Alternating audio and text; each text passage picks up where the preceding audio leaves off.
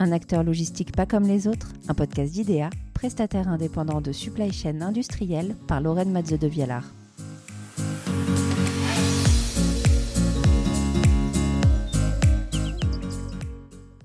Nous nous étions quittés sur la RSE et les défis de demain pour IDEA. Nous nous retrouvons quelques mois plus tard, à Nantes, dans les locaux du prestataire indépendant de supply chain industrielle pour dévoiler en compagnie de Nicolas Derouault, directeur général délégué d'IDEA, le nouveau plan stratégique du groupe. Un plan ambitieux pour 2025, conçu grâce à l'intelligence collective de toute une entreprise. Nicolas, bonjour. Bonjour Lorraine.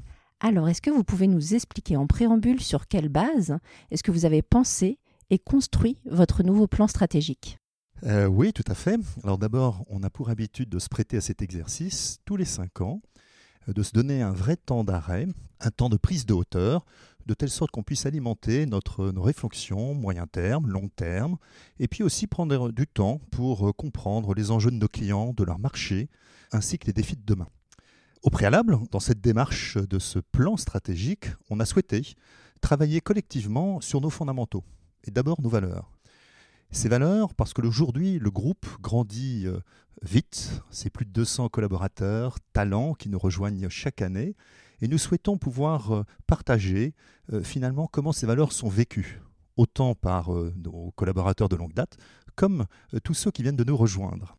Nous avons aussi travaillé sur notre raison d'être, qu'on a synthétisé en Osons construire ensemble des solutions responsables aux défis d'aujourd'hui et de demain. Chaque mot a son importance. Elle offre un champ des possibles large, tout en précisant l'importance d'un développement durable, qui nous tient à cœur. Ensuite, cette construction, on s'est donné un temps d'inspiration particulièrement fort, plus de six mois, avec des rencontres, des webinars. On a rencontré ainsi euh, des chefs d'entreprise, des experts, nos clients, pour traiter de l'ensemble des sujets, euh, qu'ils soient sur des euh, projets technologiques de rupture, que ce soit la blockchain, l'intelligence artificielle, également sur les nouveaux modèles, hein, les économies circulaires, le réemploi, la stratégie des usages, également euh, l'ensemble des évolutions sociétales. Comment on doit accueillir euh, demain euh, ces nouvelles générations, la génération Z qui n'est pas du tout celle qui aujourd'hui a construit le groupe, et puis bien sûr les enjeux environnementaux. Voilà le cadre, l'état d'esprit dans lequel nous avons pu construire notre plan stratégique.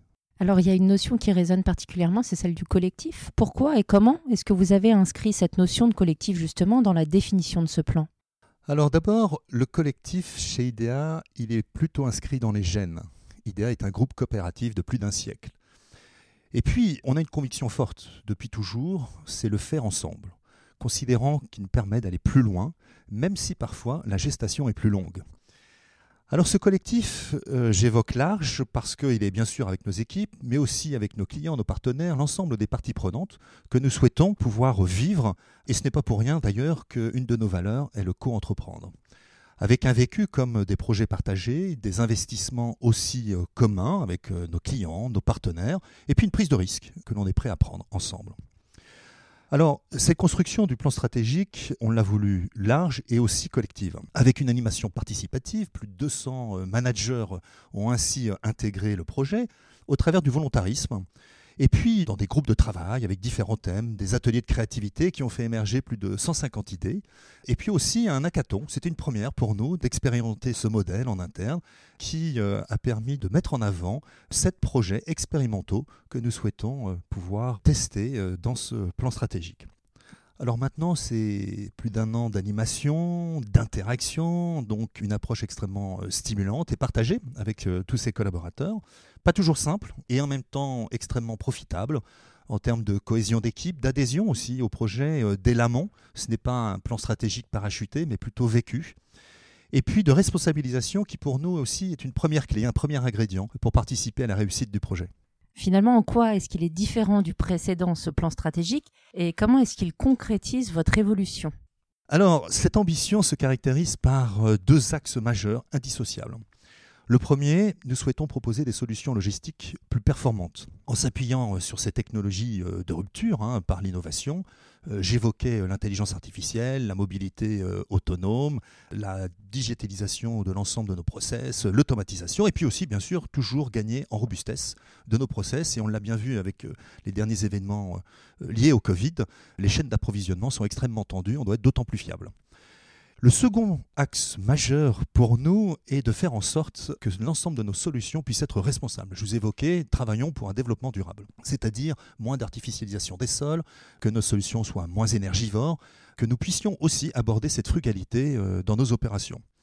Avec une première approche qui est celle de mesurer l'empreinte carbone de nos solutions euh, majeures avec pour objectif de proposer, d'abord d'objectiver, et puis ensuite de proposer des alternatives plus vertueuses. Euh, c'est-à-dire que faisons en sorte, par exemple, que le, taux de densification dans nos camions, dans nos entrepôts soit plus fort. Essayons de privilégier la réhabilitation euh, de bâtiments et non pas toujours faire du neuf. Plus facile d'ailleurs à la conception. C'est aussi travailler sur, euh, bien sûr, les consommations énergétiques de nos flottes de camions, de passer vers du biogaz et pourquoi pas de l'électrique et de l'hydrogène plus tard. Et puis enfin, de travailler sur l'autoconsommation de nos plateformes faire en sorte que demain, nous puissions, au travers de production énergétique, être autonomes, voire de mettre en place un système de partage de cette énergie avec notre écosystème, nos industriels et clients de proximité, ainsi également euh, les transporteurs qui acheminent euh, l'ensemble des biens vers euh, nos plateformes au travers du photovoltaïque par exemple, mais également, et pourquoi pas, nous avons des expérimentations sur la production de biogaz. Vous l'avez ainsi bien compris, notre volonté est d'être un acteur reconnu de référence sur la logistique industrielle, mais également de pouvoir être un opérateur qui travaille sur ce développement durable. Et donc de pouvoir proposer une performance plus globale, tant une performance opérationnelle euh, qu'énergétique. Alors ce plan, il s'avère euh, assez ambitieux. Est-ce que ça marque un pas de plus vers la construction d'IDEA finalement?